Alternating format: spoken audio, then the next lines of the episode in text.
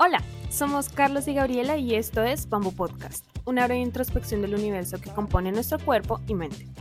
Nos gusta hablar de la travesía humana en entrevistas valiosas con profesionales de diversas áreas, o a través de monólogos introspectivos, o conectando ideas filosóficas en medio de una conversación casual. Todo con un toque dramático y generacional. Acompáñanos.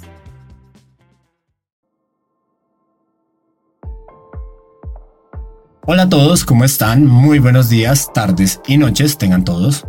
Mi nombre es Carlos Pardo y esto es Bamboo Podcast.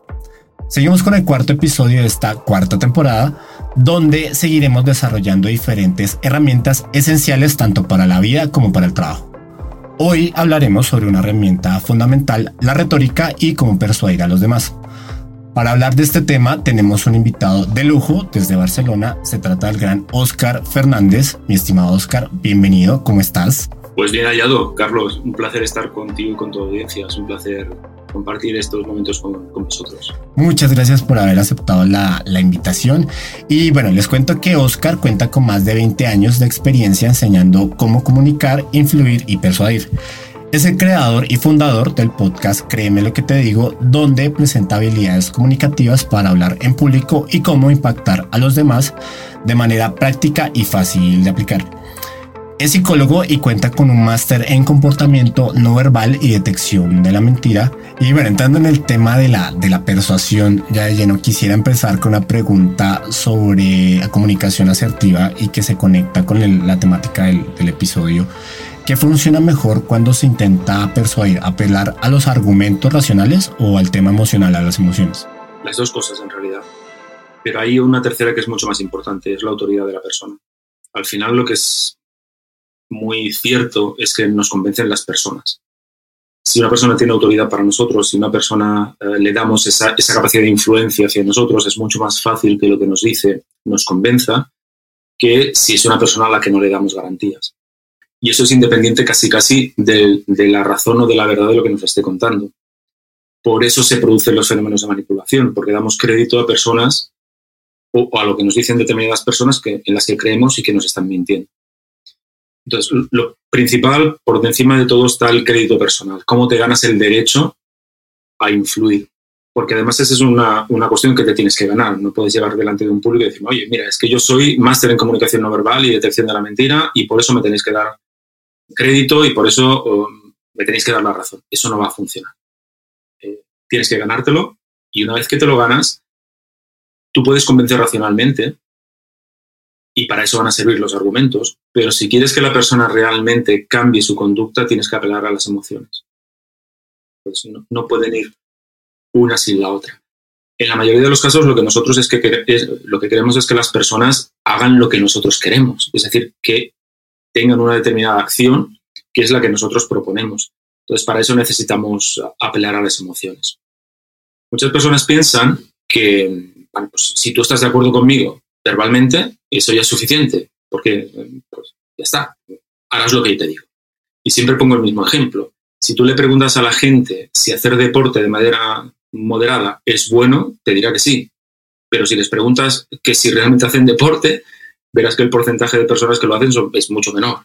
Están convencidas de que es bueno, pero no practican deporte. Así que, en, el orden que yo considero más oportuno es, primero te tienes que ganar la autoridad personal, eso es fundamental, eso es, eso es vital.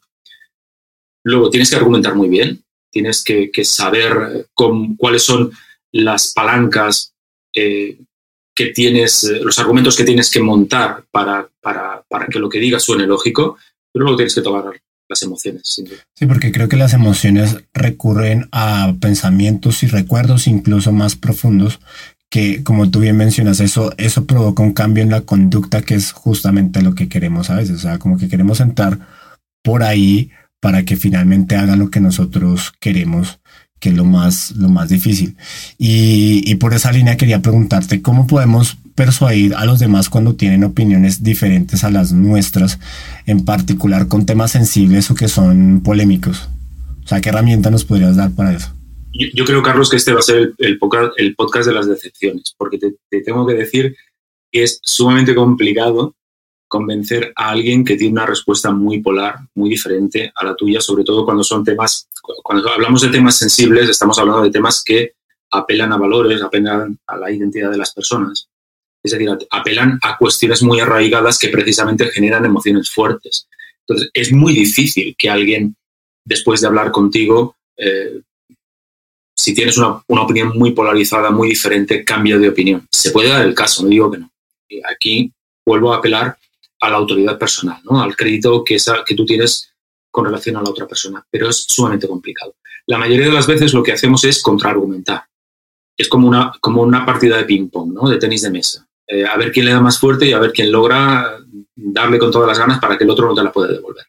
Eso nunca funciona. Esto de persuadir no se trata de ganar a la otra, a la otra parte. Entonces, la mayoría de las veces somos muy poco sutiles a la hora de plantear este tipo de cuestiones. Y lo que mejor funciona estratégicamente es provocar que la otra persona, que la otra parte entre en dudas. Eso es lo que tenemos que provocar. Es decir, que por un momento eh, se plantee la posibilidad de que a lo mejor no tiene toda la razón. Igual no la cambia radicalmente, seguramente no la va a cambiar, pero que te dé el chance, que te dé la oportunidad de pensar, bueno, pues oye, tampoco es tan descabellado lo que dices, por ahí no lo había pensado, pues en esta parte tienes razón. Esa es la manera de poco a poco ir provocando que esa persona gire a unas posiciones menos polarizadas. Pero no es eso lo que solemos hacer. Lo que solemos hacer es ir muy de frente y confrontar argumentos y eso nunca, nunca sirve, nunca funciona. Te preguntaba porque una vez escuché un audiolibro que se llama Never Spot the Difference, que es de un ex negociador del, del FBI, que él contaba las historias cuando tenían un secuestro, cuando tenían eh, una amenaza de atentado terrorista. Y, él daba como los tips que usaba, entre comillas, para tratar de persuadir, como de cambiar la opinión de, si es que son, son diferentes, cambiar la opinión de las personas o sus acciones son muy difíciles eh, y tal vez también depende del grado de intensidad. Entonces, el tipo contaba que una de las técnicas que le funcionaba era replicar lo que él decía, parafrasear lo que decía el, el, criminal y replantearlo de otra manera. Entonces, lo que tú dices, es tu mismo argumento, pero lo replanteo para que dudes y cambies tu opinión o por lo menos te cuestiones y eso pueda llevar a un argumento posterior. Otro que es el clásico que es tratar de imitar el lenguaje corporal entonces, si te, el, el, el, efecto espejo de neurona espejo, entonces si te recuestas, te recuestas, si la persona se recuesta, tú te recuestas, si mira para un lado, se agarra la, la cara, etcétera. Entonces, iba por ese lado. Pero, pero creo que por lo, puedo interpretar por lo que dices que probablemente este, en, en cuestiones políticas particularmente es, es, es muy difícil porque tiende a polarizarse demasiado.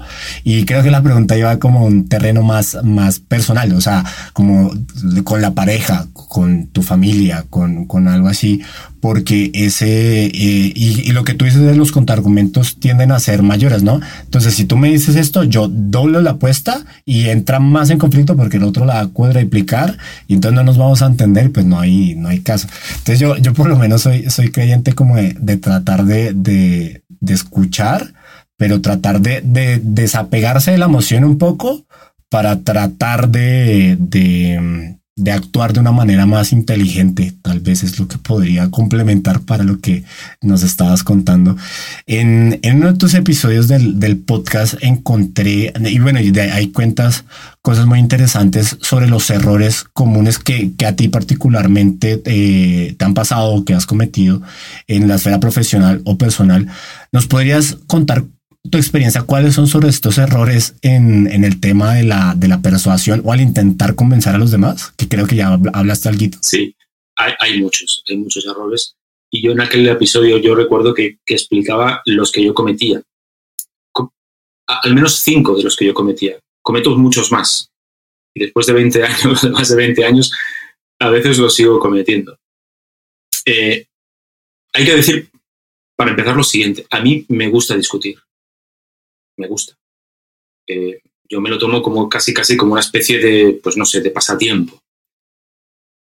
Lo que ocurre es que tenemos la consideración de que la discusión es algo eh, malo, es algo nocivo, es algo eh, que, que se acerca mucho al conflicto.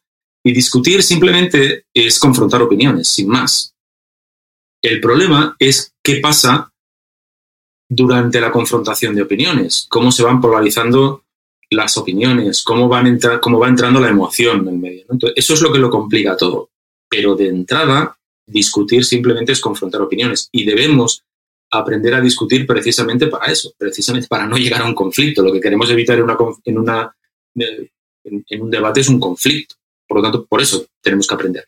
Lo que pasa es que yo cometo, cometía y sigo cometiendo algunos errores. De algunos me doy cuenta y son los que yo planteaba en ese podcast. Uno de ellos es lo que yo llamaba ser un listillo.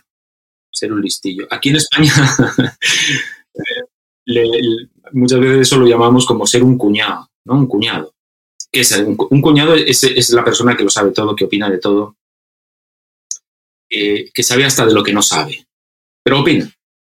Entonces, yo quiero pensar que no me acerco a eso, pero en alguna ocasión, en alguna ocasión sí que me he sorprendido diciendo, bueno, pues, ¿y, por qué tienes que opinar de esto si nadie te ha preguntado, nadie te lo ha pedido, y no es necesario. ¿Por qué tienes que entrar a confrontar opiniones ahí cuando realmente es una cosa que no tiene importancia?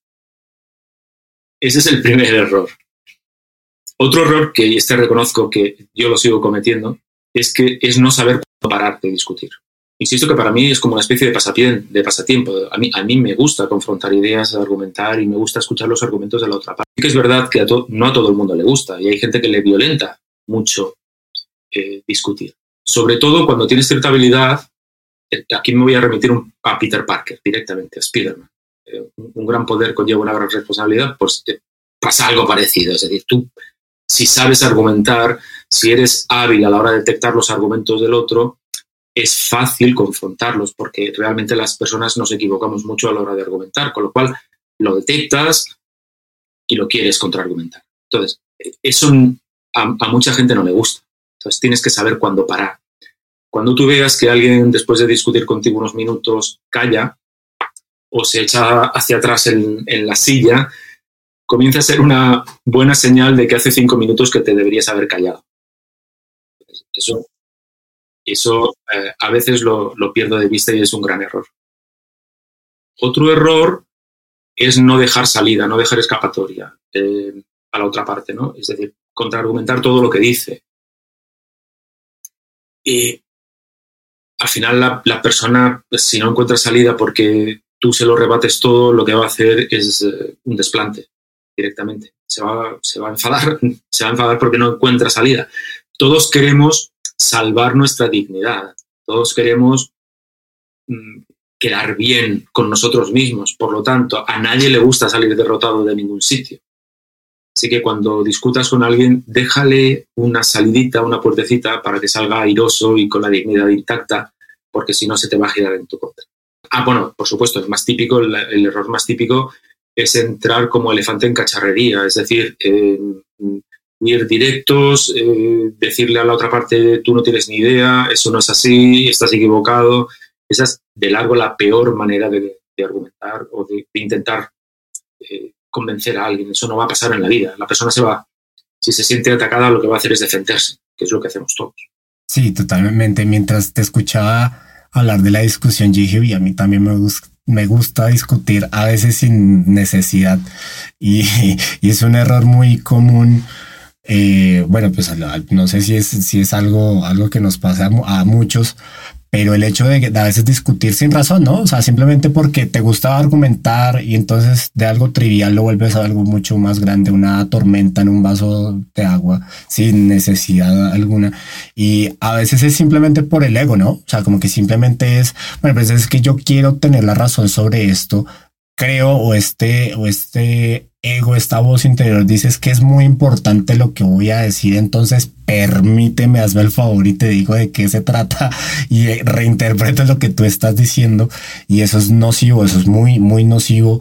Yo, yo creo que en los últimos años, yo, yo ya con la edad y con el tiempo, eh, uno va interpretando esas, esos, esas cosas porque uno dice, bueno, pues estoy manejando mal esto. A veces sí, yo y, comparto todo tu argumento donde dices, bueno, el hecho de tú poner un argumento A y la otra persona un argumento B, pues llegamos al argumento C. Eso es lo ideal, ¿no? O sea, suena, suena perfecto y suena muy bien, pero a veces entonces nos involucramos mucho y entonces si tenemos información que nos puede dar ventaja para ganar la conversación y no para llegar a un acuerdo, sin duda lo usamos. O sea, y eso es muy, muy malo porque pues no, pues afecta nuestras relaciones familiares, de pareja, de amigos, etcétera, etcétera. Eh, pero bueno, ya hablamos un poco de los, de los errores eh, sobre, sobre este tema de, persuadir a los demás. ¿Nos podrías contar cuáles son las, las habilidades y que curiosamente también, de confesarlo, escuché en tu podcast, eh, cuáles son las cinco, cuáles son las cinco destrezas para ser persuasivo? O sea, que tú digas, bueno, de esta manera puedo lograr persuadir a las personas que me rodean, tanto en mi trabajo como en, como en mi esfera personal. Si yo tuviese que escoger solo una, solo una, te diría que aprender a caer bien a los demás esa es la, habilidad más importante, ya no solo para persuadir, sino para moverte en el mundo. Eso, es absolutamente vital. Pero recuerda lo que, he dicho antes, es, eh, tú me preguntabas, bueno, ¿qué es más importante, argumentar bien o apelar a las emociones? Y yo te decía, bueno, hay, un tercer componente que para mí es el más importante, que es ganarte la autoridad. Y lo que está claro es que psicológicamente mm, solemos hacer más casos a las, personas que nos caen bien. Eh, tenemos una cierta predisposición a atenderles más, a ser más comprensivo con sus mensajes, a valorar más sus opiniones si caemos bien que si caemos mal. Con lo cual, para mí, esa es de largo la habilidad más, más importante. Luego, fíjate, voy a, voy a nombrar una que a lo mejor um, va a sorprender, pero que para mí también es, es, vital y es tener flexibilidad mental. ¿Qué significa eso, la flexibilidad mental para mí? Significa ser capaz de ver la realidad desde diferentes puntos de vista. Eh, lo, contrario a la flexibilidad mental es la rigidez.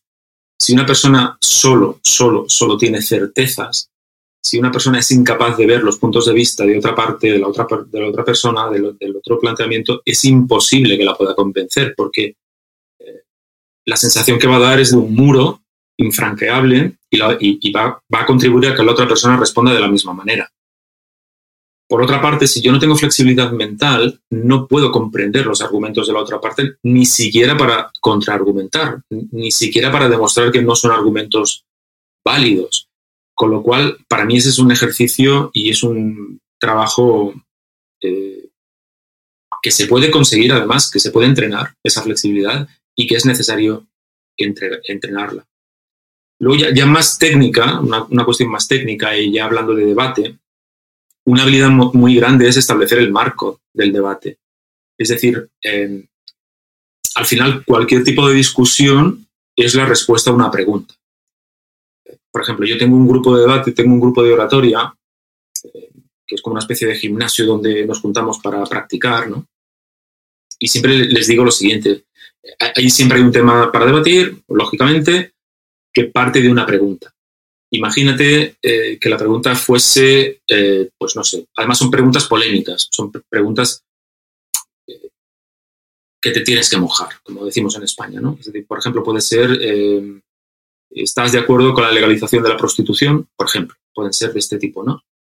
Entonces, siempre hay una pregunta detrás, siempre. Entonces, tienes que establecer no solo qué postura defiendes, sino desde qué ángulo vas a defender esa postura. Por ejemplo, aquí podría ser, bueno, ¿qué entendemos por prostitución? Estamos entendiendo, o qué significa legalizarla. Aquí en España, por ejemplo, no, es ilegal, simplemente es alegal. No hay ninguna normativa de momento que la prohíba. Entonces, ¿desde qué punto lo quieres eh, tratar? Por ejemplo, tú imagínate que eh, la otra parte, que yo estoy a favor de la legalización de la prostitución y que la otra parte está en contra. La otra parte es plausible que me diga, pues mira, nosotros estamos en contra porque estamos en contra de la trata de blancas, estamos en contra de, pues, eh, de, los, eh, de las mafias. entonces, yo aquí qué diría, bueno, sí, de acuerdo, yo también estoy de acuerdo contigo, pero es que no hablamos de eso, eso ya es delito. Las mafias ya son delitos, la trata de blancas es delito, estoy hablando de otra cuestión, estoy hablando de, me lo invento. Por ejemplo, a aquellas personas, no solo hombres, sino hombres y mujeres, perdón, no solo mujeres, sino hombres y mujeres, que libremente quieran eh, decidir qué hacen con su cuerpo. Bueno, con este planteamiento yo estoy enfocando la, discusión hacia un ángulo determinado. Entonces, decidir cuál es el ángulo que más te interesa, eso es una habilidad enorme. ¿Por qué? Porque si logro que la otra parte acepte mi ángulo, tengo mucho ganado de la discusión. esa es una habilidad muy importante eh, y que requiere pues, de cierta práctica, pero que se adquiere pues, relativamente de forma sencilla. ¿no? Es una cuestión de práctica, como todas las habilidades. Otra habilidad, y, esto ya verás que seguro que te ha pasado, Carlos, hablar o discutir con una persona y comenzar discutiendo de A y acabar discutiendo de J o de Z. Pues, eh, de hecho, eso es lo lógico. Eso es, eso es, lo que va a pasar, porque bueno, las personas divagamos, eh, cogemos atajos y, nos vamos por las ramas. Entonces, ser capaz de no perder de vista cuál es el, qué es lo que tú quieres defender y ser lo suficientemente hábil como para, si, para que si la conversación se va a otro tema, reconducirla para hablar de lo que tú quieres es una habilidad enorme, enorme, mucho más importante de lo que pasa. Y en el mundo profesional, si alguien piensa en cualquier reunión de trabajo que haya tenido, se dará cuenta de que, de que en muchas ocasiones sale de la reunión y dice, bueno, pero si es que al final no hemos hablado del tema que yo quería hablar o del tema por el cual nos han convocado, ¿no? Bueno, pues esa habilidad de volver a reproducirlo es importante. Y, por último, claro, la, bueno, hay muchísimas más, ¿no? Pero para no alargarme demasiado, te diría que una de las habilidades importantísimas es precisamente la que venimos hablando hasta ahora, ¿no? Es ser capaz de discutir sin entrar en conflicto. No tomártelo de manera personal ser capaz, como tú decías y, como tú haces muy bien, ¿no? de distanciarte emocionalmente de la cuestión para mirar el tema desde el punto de vista más frío posible, entendiendo que no es una discusión contra la persona, sino que es una discusión del tema o del punto de vista que trae la persona, simplemente eso. Entonces eso a veces lo perdemos de vista. Somos latinos, nos, tenemos la sangre caliente y enseguida nos implicamos. ¿no? Aquí yo creo que aunque solo sean este tipo de cosas, deberíamos copiar un poco más a los anglosajones, que son capaces de, distanciarse más, de, entender la discusión desde un punto de vista más frío, más cerebral y abandonar eh, y dejar un poquito la sangre caliente a un lado. Sí, sí, sí, sí. Quiero complementar con, el otro lado tal vez que se puede eh, analizar de lo que tú acabas de decir y hablar de la manipulación porque esas herramientas que tú nos dices se pueden prestar para, para la manipulación. Entonces, si tú dices, bueno, no, no, nos salgamos de este marco de referencia, aquí estamos y estamos hablando para solucionar este tema, no estamos hablando de X, Y, Z, sino esto. Y, y, me, y me acuerdo de las peleas así de parejas o, o, o, algo así muy, muy, muy emocional. Y entonces, si alguno de los dos recurre a algún recuerdo del pasado, es como un as bajo la manga. Es como decir, pues te acuerdas la vez que me dejaste plantada que no sé qué, pum, o sea, hasta ahí muere la conversación. O sea, ahí es, ahí, hasta ahí podemos hablar de eso más o menos bien, porque esos mecanismos también se pueden usar a la inversa, o sea, tanto para llegar, o sea, como para llegar a un acuerdo, como para que yo quiero que pienses esto a pesar de no ser como el trato justo para ambas partes, ¿no? Entonces tú hablabas de la, de la prostitución, entonces si yo como político quiero y tengo intereses económicos, tengo un conflicto de interés, pero quiero que una ley se pase a mi favor, pues voy a usar todos los argumentos, usar argumentos que son negativos, los convierto en positivos y hago que esa ley pase. Entonces, esa es como la otra cara de, de, la moneda que pues en la política es particularmente muy, muy usada y en psicología hay muchísimos más como el gaslighting, que el gaslighting pues es esta idea de crear una realidad ficticia, de hacerle creer a la otra persona que está equivocada a pesar de que no lo, de que no lo puede estar, sino que simplemente tiene una percepción distorsionada de lo que realmente está pasando.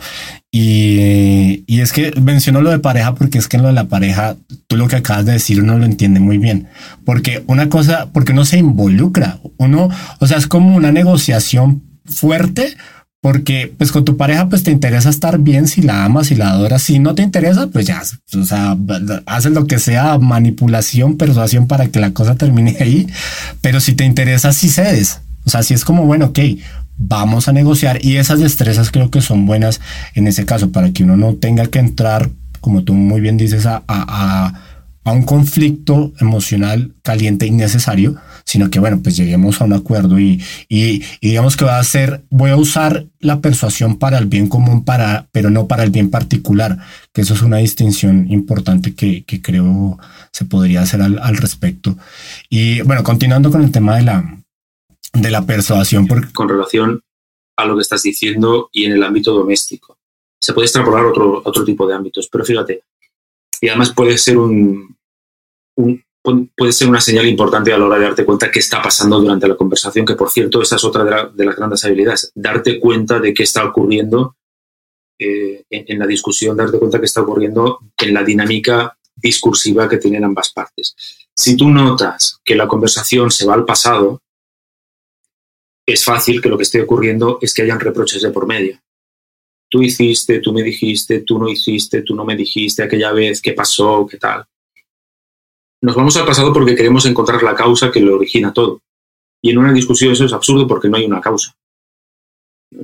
las dinámicas humanas no son, no son sistemas cerrados, no es, un, no es una lavadora, no es un coche, no es un auto eh, que cuando se estropea el motor y lo abres y sabes, eh, puedes entender qué pasó para que se rompiese. En las dinámicas humanas eso no ocurre, no hay una única causa de un conflicto eh, de pareja, por ejemplo. Eh, nunca vas a encontrar la causa, de hecho. Entonces, no es muy útil irse al pasado porque lo que va a estar pasando es que alguien de los dos esté buscando quién fue el culpable. Por eso nos vamos al pasado. Tampoco, también es una señal a tener en cuenta cuando la discusión discurre en el presente, en tiempo presente es que no eres, es que sí eres, es que tú lo que haces, vale. Es fácil que lo que esté ocurriendo es que nos estemos juzgando. Que esté diciendo, tú no eres bueno, lo generalizo, por supuesto. Tú no eres bueno, tú no haces lo que se debe hacer, lo que se supone que se debe hacer, etc. Tampoco nos conviene demasiado. Eh, si, si vas a juzgar a alguien, me parece una de las peores estrategias para, llegar a un acuerdo.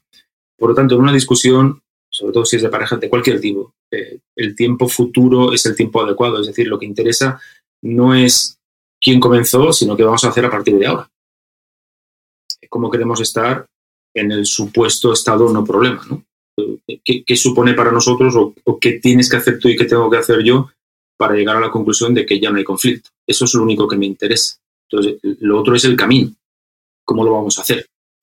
Em, para mí esa es una, herramienta muy importante para saber leer qué está ocurriendo en la discusión. Además es una herramienta que si la tienes en cuenta también te va a permitir distanciarte, por lo cual el nivel emocional va a bajar y vamos a aumentar la probabilidad de que podamos manejar esa discusión. Oye, eso está, está buenísimo porque es cambiar la ecuación. Casi siempre las discusiones de pareja se basan en lo que tú me hiciste y cómo tú eres culpable por lo que estoy sintiendo y eso no, pues, no genera ningún cambio. Es más bien plantear la idea de no, eh, no estoy a gusto con esto, me gustaría que no lo hicieras a futuro. No planteando la posibilidad de que esto pasó y estamos en el pasado y va a volver a pasar y te lo va a recordar hasta que te mueras y en cada momento instante que lo recuerde, sino es pensar, mira, esto es lo que pasó, no lo, no lo vuelvas a hacer. Eso es. Y, se, se simplifica. Y dices una cosa muy importante, y es que te estás basando en los hechos, no en la persona. O sea, la cuestión es qué ha pasado desde el punto de vista factual, qué ha pasado desde, desde el punto de vista de los hechos, qué has podido hacer tú o qué he podido hacer yo, y nos vamos a, centrar en el hecho, no en la persona. Porque en cuanto metamos por medio la persona, todo se complica muchísimo. A nadie le gusta que le juzguen. Eh, y además es, es, muy difícil manejar ese tipo de situación porque si yo me siento atacado, lo que voy a hacer seguramente es o callarme o atacar. Y a ninguno de, los, de las dos partes le va a interesar ese juego. Entonces, es muy importante no perder de vista y clarificar muy bien cuál es el hecho. ¿Cuál es el hecho que ha provocado la discusión, el punto de vista distinto que ha sido? Pues que, no sé, lo que sea, da igual. No hace falta entrar en detalle. Pero eh, no nos vayamos del hecho. Discutimos sobre hechos. en, este, conflictos interpersonales, no sobre la persona. No, discuto si eres educado o no, discuto si me has dado los buenos días cuando me he levantado o no me lo has dado. No sobre si eres educado. O no sobre qué te enseñaron en tu casa tus padres. Eso, plantear las discusiones desde ese punto de vista nunca va a salir bien. Sí, uy, sí, sí, eso es muy, muy cierto porque, ah, y para peor, uno como tiene información y tiene ideas y saben dónde puede tocar y dónde puede ir, entonces uno utiliza esas cosas para amplificar algo que era simplemente no me dijiste buenos días. Así es sencillo, o sea, así se trata. Y creería yo que tal vez si uno sabe manejar eso en la cuestión de pareja, uno lo puede replicar en cualquier relación, porque la pareja es donde más los sentimientos y la inteligencia hacen choque y donde las cosas tienden a salir peor, porque la intensidad es, altísima. Entonces está, está bueno esto. nos, estamos yendo para el, lado de pareja, curiosamente, pero, pero mira qué, qué interesante idea, porque sí, si uno si uno se da cuenta de eso en esos momentos tan álgidos, creo que esa es la clave para tener una buena comunicación y persuadir de manera asertiva y no conveniente, no manipulativa, que pues digamos es el objetivo para tener buenas relaciones. Eh, y bueno, retomando el, tema, eh, porque hice la tarea sobre la, persuasión, investigué un poquito más para, para, para no llegar en cero contigo, que eres el, el, experto. Y en esta, en esta breve búsqueda que hice, encontré un libro que se llama Influence de Robert Cialdini donde explica los seis principios universales de, la persuasión, eh, que son así rápidamente, eh, reciprocidad, escasez, autoridad, consistencia, simpatía y consenso, que creo que esto ya no los has mencionado un poquito, eh, pero ¿nos podrías explicar y desglosar en qué consiste más o menos, porfa?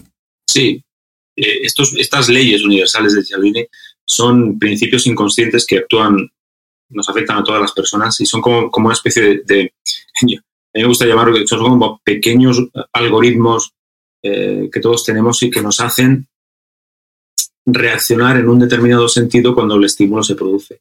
Entonces, son comportamientos absolutamente inconscientes, la gran mayoría, y que los que mejor lo manejan, eh, pues, pues, seguramente sea la publicidad. Entonces, por ejemplo, la, la reciprocidad es eso tan sencillo como que cuando te invitan a casa de unos amigos a cenar, la última cosa que dices antes de marcharte es, bueno, la próxima en nuestra casa. Es decir, es ese sentimiento que tenemos de, tener que devolver un favor a alguien cuando notamos pues, que esa persona nos ha hecho un favor. Es reequilibrar la balanza, porque en algún sentido inconsciente nos sentimos como en, desequilibrio. Entonces, ¿cómo volvemos a equilibrar la cuestión cuando alguien nos hace un favor o sentimos que hace algo por nosotros? Eh, esto es hay muchos ejemplos de esto, muchísimos ejemplos de todas estas cuestiones, pero por ejemplo, cuando en los supermercados, en las grandes superficies de alimentación nos dan a probar productos de manera gratuita, pues aumenta la probabilidad de que le compremos el producto simplemente porque nos sentimos en deuda. Pues, obviamente no funciona para todo el mundo, pero el trasfondo que hay detrás de ese mecanismo, de esa intención es, es la reciprocidad, volver a reequilibrar la situación. La escasez. La escasez, este, este, es, uno de los mecanismos psicológicos que más útiles son a la hora de movilizar personas. La escasez es simplemente la idea de que algo que es escaso aumenta de valor. El valor subjetivo. No estamos hablando de valor real, el valor al final es una cuestión absolutamente subjetiva. Entonces, lo escaso es más valioso. Por eso, la escasez, cuando pues no sé, cuando el periodo de rebajas eh, hay un inicio y un final. Además, el periodo de rebajas, aunque cada vez son más extensos, el periodo de rebajas eh, te obliga casi casi a comprar en ese periodo porque pues, es más barato el producto que te vas a llevar. ¿no? O cuando alguna promoción del tipo, las, eh, solo nos quedan 10 unidades, si no llamas antes de las 10 de la, de la mañana, se acaba la promoción pues, escasez de tiempo. Entonces, esos son mecanismos que en publicidad se utilizan mucho y que realmente movilizan mucho la acción de las personas. El otro, por ejemplo, es el de autoridad. La autoridad simplemente, mira, tiene que ver con, con, algo que hemos dicho y es que le damos más valor, le damos más valor a lo que dicen las personas que para nosotros tienen autoridad. Para nosotros son un referente. Simplemente eso. Y fíjate que no analizamos realmente si lo que nos están diciendo realmente tiene valor o no. Simplemente por el hecho de ser alguien reputado, para nosotros, eso es más verdad, tiene más peso, tiene más valor. Por eso, por ejemplo, las marcas utilizan a personajes famosos para vender. Hay una especie de transferencia de la autoridad personal del, del famoso o de la famosa al producto que quiera vender. La consistencia o la congruencia tiene que ver con que las personas tendemos, a pesar de que hay veces que podemos pensar que eso no es así, tendemos a ser congruentes entre lo que decimos y lo que hacemos. Es decir, si yo creo de mí mismo que soy una buena persona, tenderé a realizar acciones que tienen que ver con esa creencia mía. Entonces, ¿esto cómo se aplica en la persuasión? Fácil. Si yo logro convencer a alguien de que es buena persona, estoy provocando que esté más cercano a hacer buenas acciones.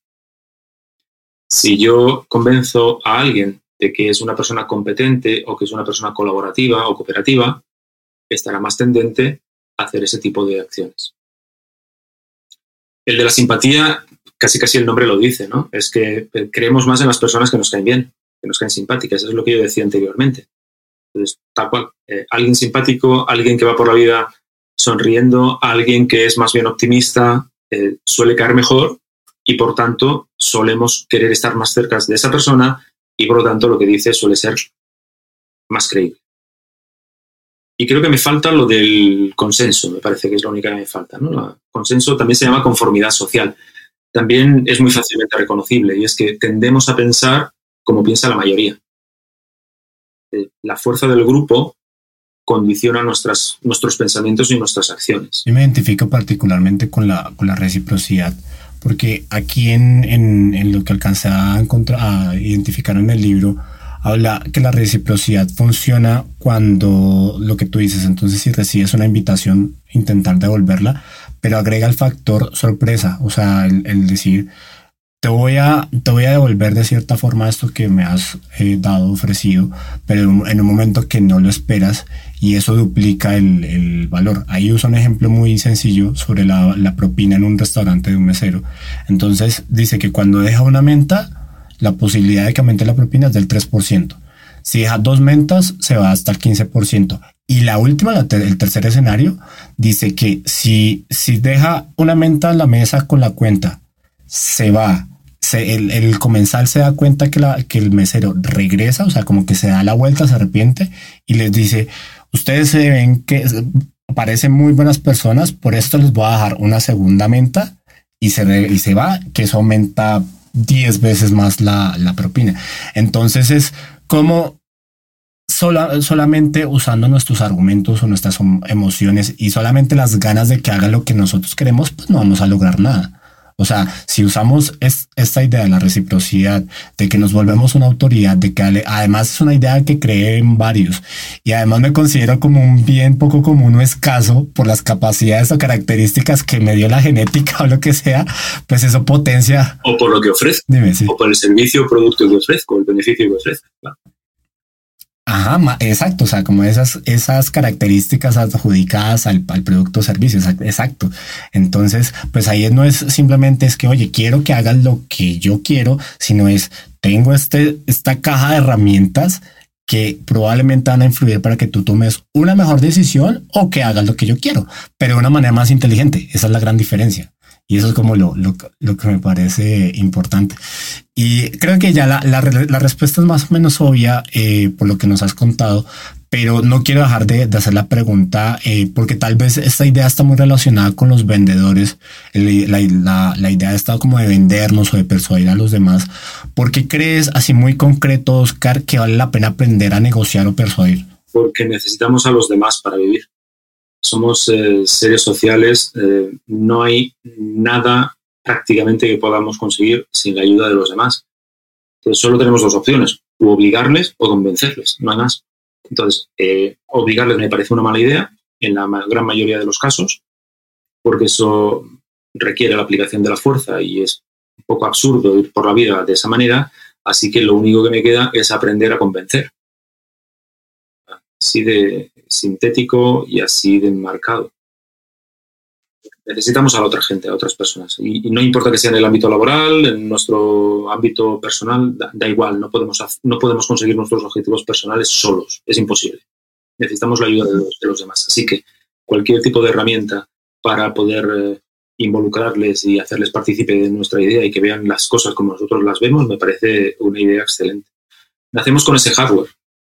Eh, lo tenemos incorporado porque los seres humanos somos seres absolutamente indefensos cuando nacemos y además hasta una época de, nuestra vida bastante tardía, a diferencia del resto de animales. La mayoría de los animales mamíferos, ya no hablar de los, de los no mamíferos, pero los animales superiores, mamíferos, mamíferos superiores, tardan eh, relativamente poco en valerse por ellos mismos, en ponerse en pie, caminar, correr, comer solos, etc. Los seres humanos no. Los seres humanos somos absolutamente dependientes de nuestros padres por años, por muchos años. Así que eh, necesitamos mecanismos que ya vienen con nosotros de persuasión. Y, un bebé es una máquina absolutamente perversa de persuasión, absolutamente perversa. Son máquinas perfectas para persuadir a los adultos porque nos necesitan.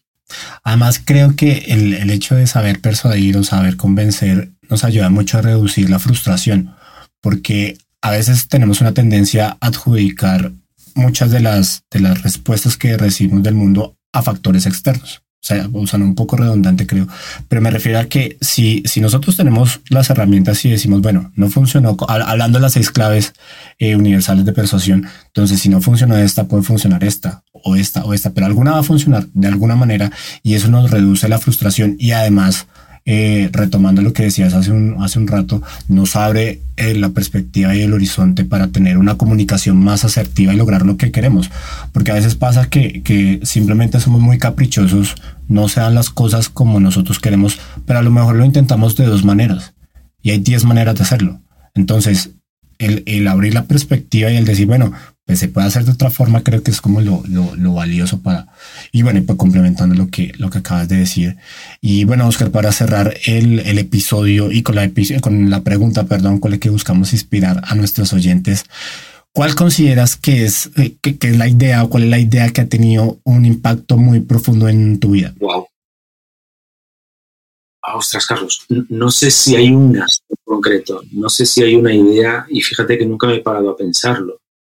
Eh, lo que sí que se me ocurre, y ligándolo a, la persuasión, es, es, la idea de los buenos hombres de Aristóteles. Eh, Aristóteles decía que las personas, que al final creemos más en las personas comedidas, en las personas equilibradas, en las personas que no se van a los extremos.